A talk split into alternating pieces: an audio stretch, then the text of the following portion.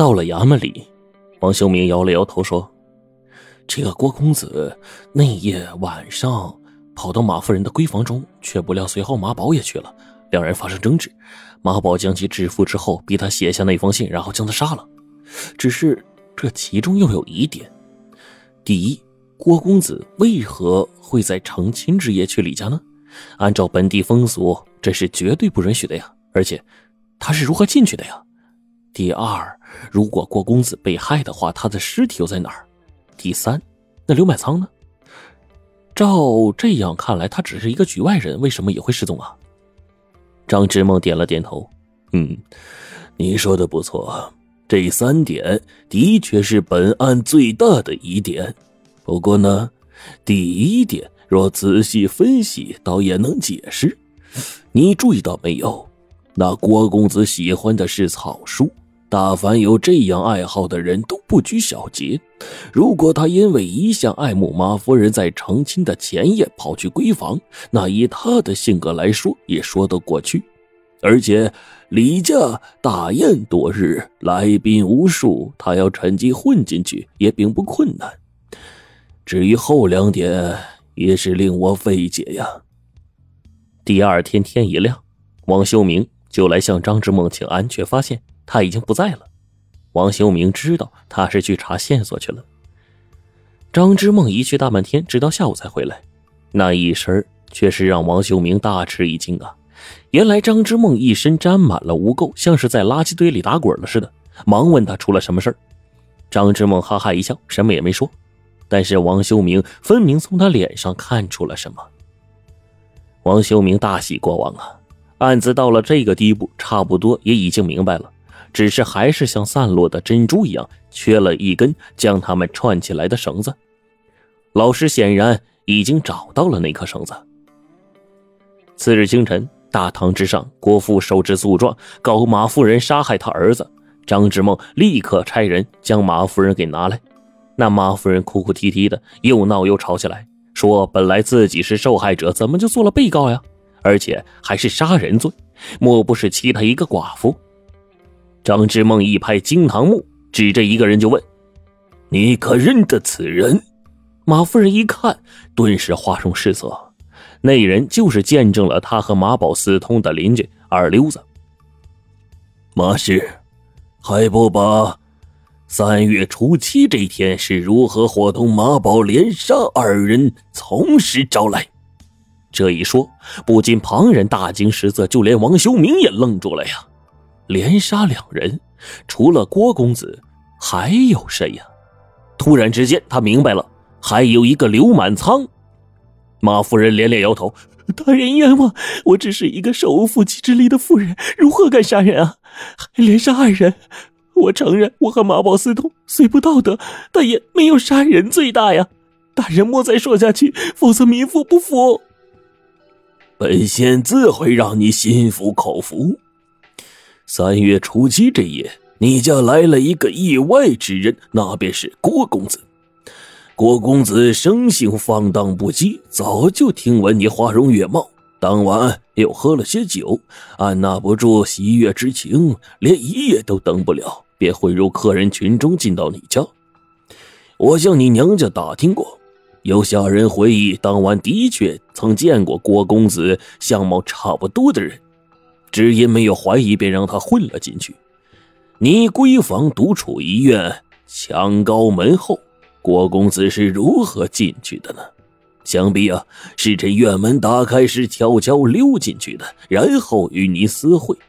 你虽吃惊，但因为明日便要嫁给他，也无可奈何。你和郭公子万万没有想到。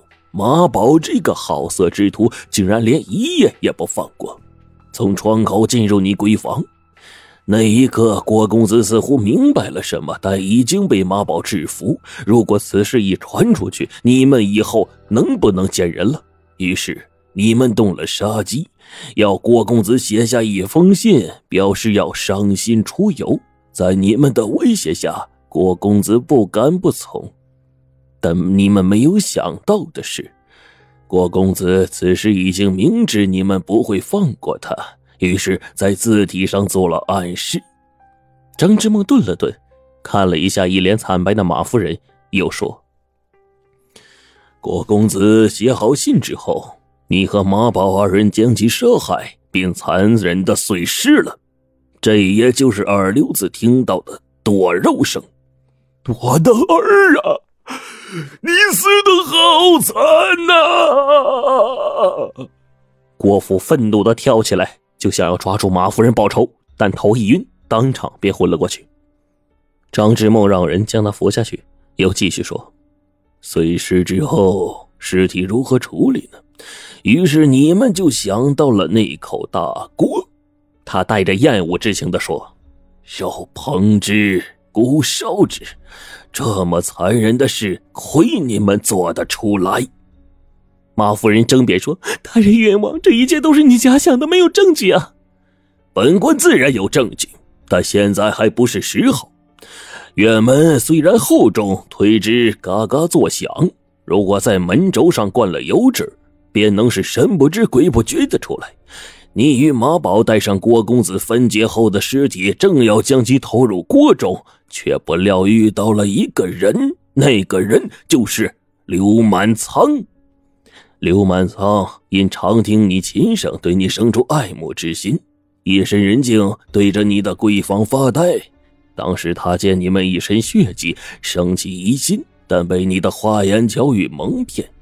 想想也是，他身份低微，你若对他好一点，他哪里还敢有疑心呢？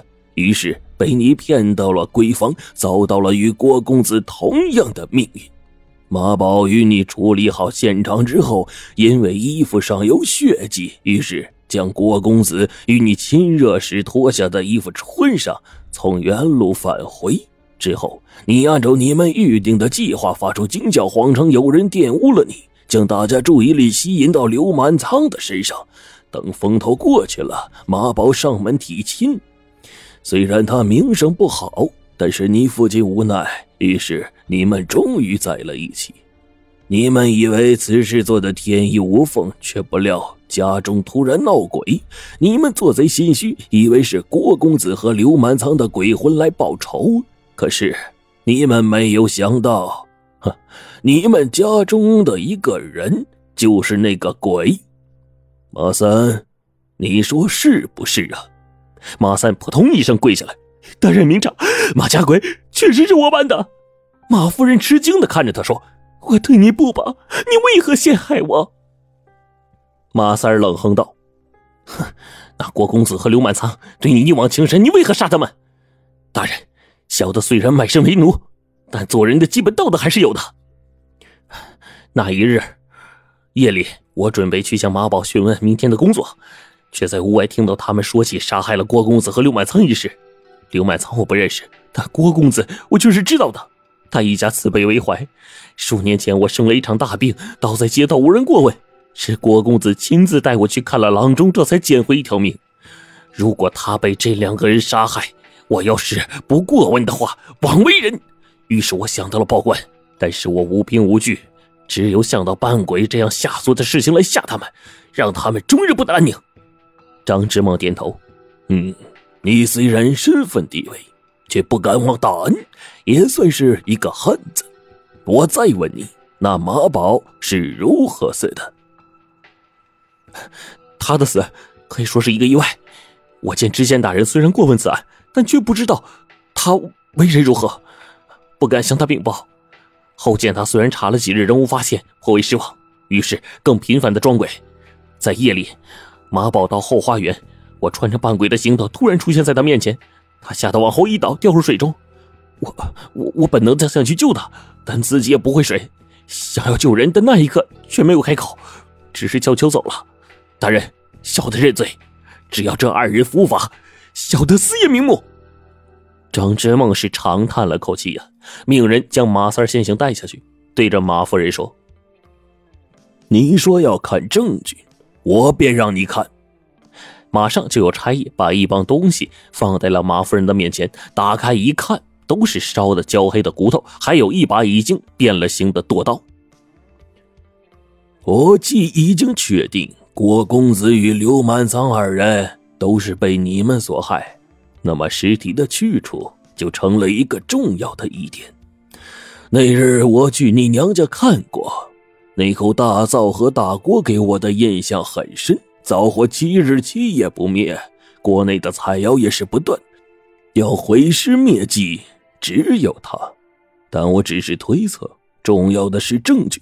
于是那天早上，我独自出门，暗自询问你娘家的下人，家中丢弃垃圾之处，被告知是西门山脚下的那块地方。我又去了那里，经过半夜的查找，我终于找到了这与畜生不同的骸骨，还有这把刀。注意到这两块胫骨，这两块胫骨，一块较细，一块较粗。郭公子从小娇生惯养，细的便是他的；刘满仓打柴为生，粗的自然是他的。至此，案情大白天下，你还有什么话可说？马夫人瘫倒在地，长叹一声：“大人英明，反复认罪。”此时，堂下传来哇哇一阵呕吐声，显然是那天去李家吃饭的客人们。张之梦立刻挥笔写下判书：马夫人秋后问斩。马三虽然吓死了马宝，念其只是出于报恩之心，杖责四十，当场释放。待案子结束之后，马秀明诚心的对张之猛说：“老师的智慧，学生只怕是终身也学不来啊。”张之猛语重心长的说：“我们为官呢，重要的不是智慧。”是是否有为民伸冤的心？智慧可以慢慢积累，但正气之心不能丢啊！你若是早日发现这案子的蹊跷之处，那马宝就可以活着受到刑律的惩处。你要牢记呀！王修明郑重的点了点头。